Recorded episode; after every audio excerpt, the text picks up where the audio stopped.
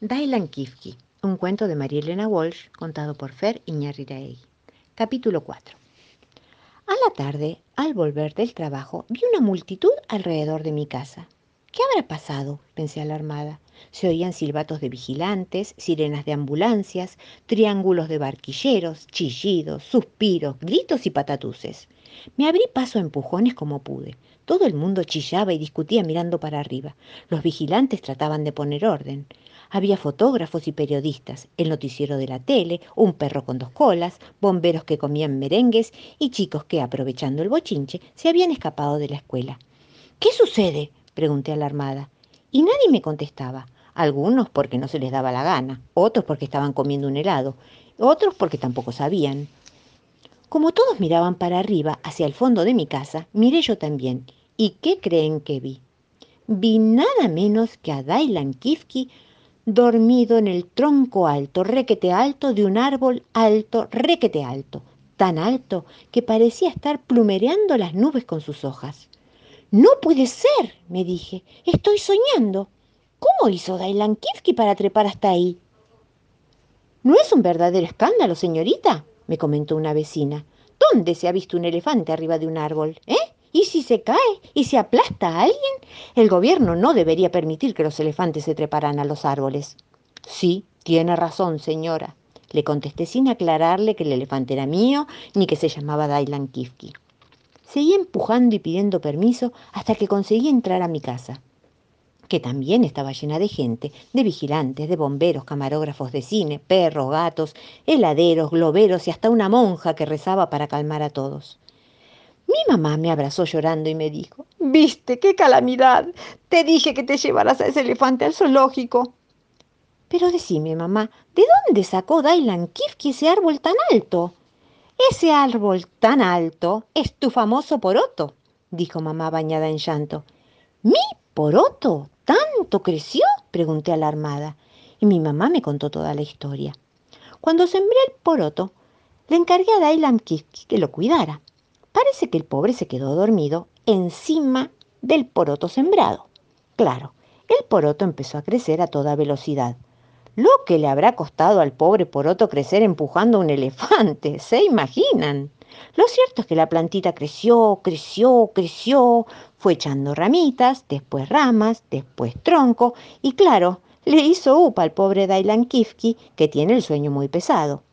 Lo cierto es que el poroto se había transformado en un precioso árbol que acunaba en su copa a un elefante dormido. Yo hice callar a la multitud porque tuve miedo de que lo despertaran y se cayera, y me puse a pensar muy afligida qué se podía hacer para bajarlo. Mi mamá enseguida, protestando, dijo, pero ese elefante no se da cuenta de que necesitamos achar el árbol para hacer la madera para nuestros muebles. Yo le pedí que tuviera un poco de paciencia, ya que era imposible achar el árbol y causarle al pobre inocente de Dailan Kifki un porrazo espantoso. Se me ocurrieron varias ideas para bajarlo sin peligro. La primera, pedir un helicóptero que se le acercara despacito, pero enseguida pensé que el ronroneo de la máquina lo iba a despertar. También pensé pedir una escalera a los bomberos, pero ¿cómo iba a ser el pobrecito con sus enormes patotas para bajar por unos escalones tan flaquitos? Imposible. En eso llegó mi hermano Roberto, miró para arriba y dijo, estamos fritos. Después se le ocurrió que a lo mejor podíamos enjabonar el tronco para que Dailan Kifki bajara resbalando, pero a mí no me pareció una buena idea. Entonces mi papá, que es un hombre práctico, sugirió que alguien se trepara al árbol y que colocara un cable desde la copa hasta la azotea del rascacielos vecino y que le diéramos una sombrilla a Dailan Kifki y que entonces el elefante caminara como un equilibrista por el cable hasta llegar sanito y salvo a la azotea del rascacielos. Sí, papá, tu proyecto es excelente, le dije. Pero ¿no has pensado en el problema que viene después cuando Dailan Kifki haya llegado a la azotea del rascacielos? ¿Cómo le bajamos? No cabe en el ascensor. Tampoco sabe bajar las escaleras. Ahí mi papá no supo qué contestar y solo atinó a rascarse un poquito detrás de la oreja. Entonces apareció mi tía Clodomira. Revoleando el paraguas, dijo, ¿Ven? Yo les dije que ese elefante les iba a traer dolores de cabeza. Es un desfachatado. ¿No le da vergüenza al muy grandote estar ahí trepado como si fuera un pajarito? Tía, le contesté, no es momento para reproches. Ahora lo urgente es bajarlo del árbol sin que se haga daño. Pero si es sencillísimo, dijo mi tía. ¿Te parece, tía? ¿Qué tenemos que hacer? Tienen que doblar el tronco despacito, despacito. ¿Y si el tronco se quiebra? le pregunté. Bueno, eso no se me había ocurrido, contestó la tía Clodomira. E inmediatamente se olvidó del problema y se puso a dictarle a mi mamá una receta de bizcochuelo de corcho con dulce de espinaca. Entonces mi hermano Roberto, furioso ya con tanto bochinche, no encontró nada mejor que decir, a ese elefante yo lo bajo de un ondazo. Ah, yo sí que me enojé, pero me contuve por el miedo que podía hacer sacudir a mi hermano y que eso despertara a Dailan Kifki. A todo esto, volví a mirar para arriba y vi que Dailan Kifki se estaba desperezando. Se despertó suavemente, como un ángel. Mientras todo el mundo lo miraba con la boca abierta, los fotógrafos lo retrataban y los camarógrafos lo filmaban. Al despertarse parece que se asombró mucho, porque miró para abajo extrañadísimo. Por suerte no se cayó porque es un elefante inteligente y se dio cuenta de que, por extraño que fuera, se había dormido arriba de un árbol. Entonces, al verlo bien despierto, aproveché para retarlo. Muy bonito, Dailam Kifki, le grité. Muy lindo. ¿Te parece creer que sos un pajarito? ¿Eh? ¿Y sabe lo que me contestó el muy sinvergüenza? Haciéndome burla, con un gran bozarrón me contestó. Pe, pe, pe. Eso sí que no me lo esperaba. Dailan Kifki, un cuento de Marilena Walsh, contado por Fer Iñarriraegui. Capítulo 5. Bueno, como les decía, resulta que allí estábamos todos con tortícolis de tanto mirar para arriba durante horas sin que a nadie se le ocurriera un método realmente eficaz para bajar a Dailan Kifki del árbol. En realidad, ya que a él le gustaba y se sentía pajarito, cosa que mi tía no le perdonaba, podríamos haberlo dejado allí y subirle la comida de alguna manera. Pero resulta que era urgente achar el árbol para sacar madera para hacer los muebles de mi casa, de modo que no había un minuto que perder.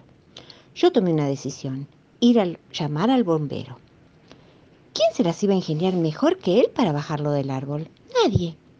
Lo llamé por teléfono y no había terminado de colgar cuando el bombero ya estaba allí, con su preciosa chaqueta roja, su casco dorado con penacho, su manguera lunares y su hacha brillante como la luna. ¿Qué hacemos, señor bombero? le pregunté afligida, y el bombero me contestó muy serio. Para cazar un elefante que se siente pajarito hay un método muy simple que lo haremos de a poquito. Muy bien, señor bombero. Dígame cuál es su método y el bombero me habló al oído muy en secreto. Cuando me lo explicó bien, casi me desmayo de admiración por ese bombero tan inteligente. Me puse mi sombrero de tul con banderitas y salí corriendo a la calle, que seguía llena de gente que mordisqueaba caramelos y pelaba pirulines. Fui al supermercado.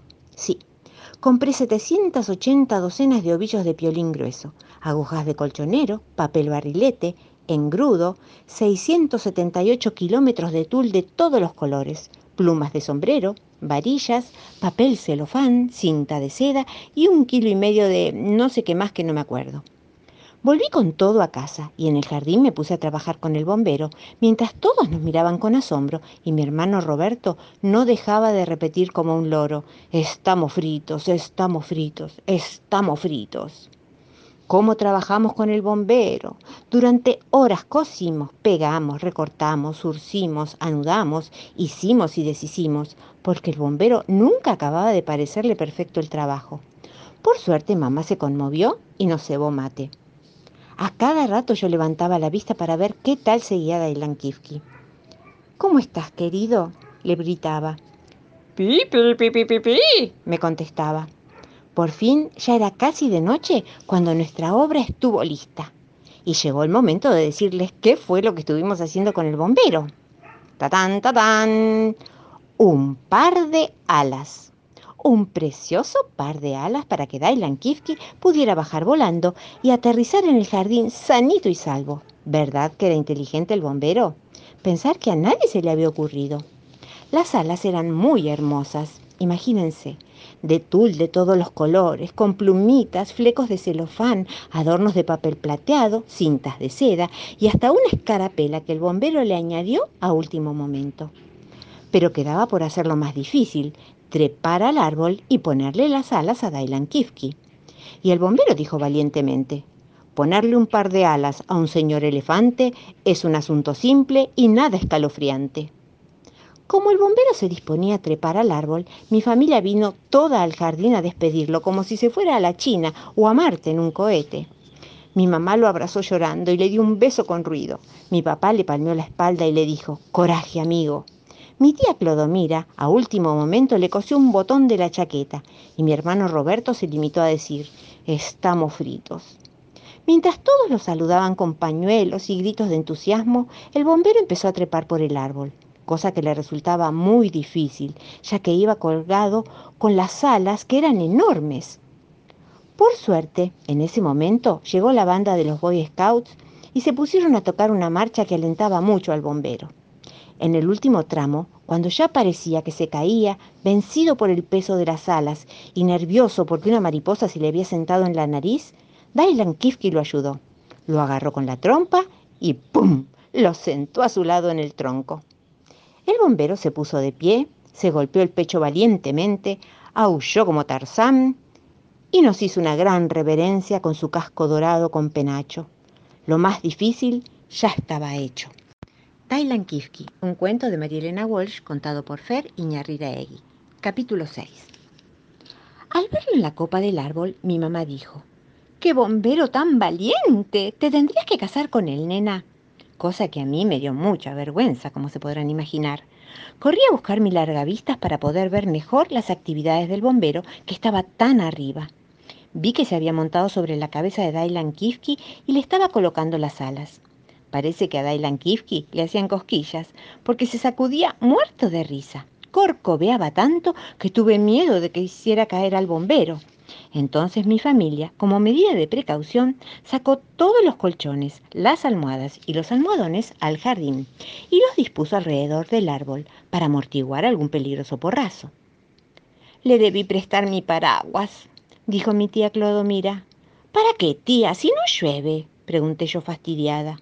Para usarlo como paracaídas en caso de peligro, respondió mi tía. Debo decir que las alas le quedaban preciosas a Darian Kifki. A la luz de los últimos rayos del sol, no se imaginan cómo brillaban los flecos, las cintas y la escarapela. Por suerte se levantó un poco de viento, cosa que además de ayudarlo a volar, le hacía flamear el tul de las alas. Cuando el bombero consideró que las alas estaban bien sujetas, nos despidió con el brazo en alto, revoleando su casco con penacho. Se acomodó bien sobre la cabeza del elefante, lo taloneó. Tailan Kifki desplegó sus alas y allá se fue volando. Todos aplaudimos frenéticamente mientras el bombero nos decía adiós con la mano y Dailan Kifki, por hacerse el gracioso, daba dos o tres piruetas en el aire. Estábamos tan entusiasmados con el éxito de la empresa que al principio no tuvimos en cuenta que la nueva nave espacial, en lugar de bajar al jardín directamente, se iba por el aire, volando, volando cada vez más rápido y más alto. ¿Pero a dónde van? pregunté yo un poco alarmada. ¿Le recomendaste al bombero que aterrizara enseguida? preguntó mi papá. No, le contesté. Un bombero no necesita que le den instrucciones. Sabe muy bien cumplir con su deber. ¿Y si no vuelve? ¿Cómo te vas a casar con él? preguntó mi mamá haciendo pucheros. Hay que bajarlos de un ondazo, dijo suavemente mi hermano Roberto, mientras miraba muerto de envidia al bombero astronauta. Nos quedamos todos idiotizados mirando cómo Dailan Kifki revoloteaba a gran altura sobre nuestra casa. Parecía que no tenían la menor intención de aterrizar. Yo debo confesar que me dio envidia, igual que mi hermano Roberto. ¿Se imaginan qué lindo debe ser andar por el aire montado en un elefante volador? ¿Por qué no subiste vos también? Preguntó mi mamá. No se me ocurrió, le contesté. Y es una lástima. Miren el paseo que me perdí. A lo mejor consiguen llegar a la luna y todo. Entonces mi mamá empezó a hacerle señas al bombero con un pañuelito, para que bajara, pero el bombero no entendió, creyó que eran simples saludos y se limitó a retribuirlos con grandes firuletes de su casco dorado. Hizo tantos saludos y reverencias que casi se cae del elefante. Dylan Kifke tuvo que enderezarlo de un trompazo bastante enérgico. Subieron más y más. Cuando quisimos acordar, los habíamos perdido de vista. Ya era de noche. Mi hermano Roberto dijo, estamos fritos. Esta vez tuve que reconocer que tenía razón. Dylan Kifke, un cuento de María Elena Walsh, leído por Fer Iñarriraegui. Capítulo 7. Esa misma noche tuvimos una reunión de familia, todos sentados en el suelo como pieles rojas porque, como ustedes recordarán, nos habíamos quedado sin muebles. Mi mamá dijo, hay que denunciar la fuga de Dylan Kifke a la policía. Mi papá dijo, no, esto corresponde a la municipalidad. Y mi tía Clodomira sostuvo, no, hay que avisar a los centros de investigación de ovnis. Y mi hermano Roberto afirmó, estamos fritos. Y a todo esto, dije yo haciendo pucheros, el pobrecito de Dylan Kifke anda por el cielo sin tener quien le prepare su sopita de avena. De pronto sonaron tres fuertes golpes en la puerta de calle. Y yo salté gritando, ¡Son ellos que vuelven! Corrí y abrí la puerta. ¿Qué creen que vi? ¿A Dylan? No. ¿Al bombero? No. Vi un gran bombero enorme, con unos bigotes como manubrios de bicicleta, con una chaqueta llena de condecoraciones, medallas, galones, charreteras, cordones y escarapelas. El gran bombero me hizo una veña y se presentó. Soy el capitán de los bomberos, cataplín, cataplín, cataplero. Yo también le hice la veña y, bastante alarmada, le pregunté qué deseaba y me contestó solemnemente, se me ha perdido un bombero en el fondo del jardín. ¿Un bombero? dije yo haciéndome la distraída. ¿Qué bombero? Hoy, al tomar el desayuno, los conté a todos y faltaba uno. Ah, sí, señor capitán, le contesté poniéndome colorada. Sí, un bombero estuvo por aquí, pero bueno, me parece que salió a dar una vuelta. No, no, no, no, no, no. Yo estoy convencido de que usted lo tiene escondido, insistió el capitán. Yo lo hice pasar para que revisara la casa. Ante la mirada atónita de toda mi familia, el capitán miró adentro de la heladera, detrás de las macetas y abajo de la alfombra. Claro, ni rastros del bombero. Entonces el capitán me miró arrugando las cejas y dijo, Ahora póngase el sombrero, que la llevaré en tranvía hasta la comisaría, porque se robó un bombero. ¿Se imaginan qué barbaridad? ¿Presa yo? ¿Ladrona yo? Quise protestar, pero me miraba tan fijo que me puse el sombrero sin chistar. Me despedí de mi familia y salí con el capitán, que una vez en la calle me llevó de la manito hasta la parada del tranvía. Llegamos por fin a la comisaría y nos atendió un comisario azul que, por suerte, era muy simpático. Yo temblaba de miedo. Bueno, el capitán hizo la denuncia y señalándome con el dedo le contó al comisario que yo le había robado un bombero. Pero no es cierto, señor comisario, protesté yo, y nos pusimos a discutir los tres a la vez. Bueno, los cuatro, mejor dicho, porque había alguien más, un loro el loro del comisario, que para colmo de males lo único que sabía decir era estamos fritos, estamos fritos, estamos fritos, como si yo necesitara volver a oír esa frase. A todo esto el capitán había sacado un pañuelito de la botamanga y lloraba como un loco por un bombero perdido. Bueno, señorita, me dijo el comisario, devuelva en bombero y aquí no ha pasado nada. Pero es que yo no lo tengo, señor comisario. ¿No le digo que el bombero se fue a pasear? Bueno, entonces dígame a dónde se fue a pasear, que yo le mando a buscar enseguida con mis tres vigilantes. Entonces sí que me quedé muda, porque me dio vergüenza confesar que el bombero se había ido a pasear por el cielo montado en un elefante. ¿Quién me iba a creer? Nadie. Les dije la verdad, pero ninguno me creyó. El loro tampoco. Se pusieron a reír. Pero yo les volví a repetir la historia tan seriamente que acabaron por creerme. Entonces el comisario dijo que como el elefante volador podía representar un serio peligro para la ciudad, teníamos que alertar inmediatamente a la municipalidad. Por lo tanto salimos los tres y tomamos el tranvía rumbo a la municipalidad. El loro se quedó cuidando la comisaría, a los tres vigilantes y al preso. Yo estaba muy contenta porque no me habían metido en la cárcel, de modo que por el camino le compré un helado al capitán y un globo al comisario. Llegamos a la municipalidad y nos atendió el secretario del secretario del secretario del secretario del secretario del intendente. Y muchas horas después nos recibió el intendente, en persona, que vestía una preciosa levita verde, una galera de cartón y un enorme reloj de latita sobre su barriga. Nos atendió con mucha amabilidad y nos hizo sentar en tres sillitas de oro. Le contamos toda la historia y el intendente se mostró muy sorprendido y afligido. Enseguida hizo traer un enorme plano de la ciudad de Buenos Aires y me dijo que marcara con el dedo el lugar aproximado donde podían estar sobrevolando en este momento Dailan Kifke y el bombero. No sé, señor intendente, le contesté, por aquí o a lo mejor por allá, y saqué el dedo del mapa y me limité a señalar el cielo. Ajá, dijo el intendente pensativo. Si usted cree que siguen en el cielo y que no han descendido en ninguna calle, parque, plazoleta, paseo público, edificio o avenida de Buenos Aires, vamos a tener que dirigirnos a la Secretaría de Aeronáutica, porque el problema no lo puede solucionar la municipalidad.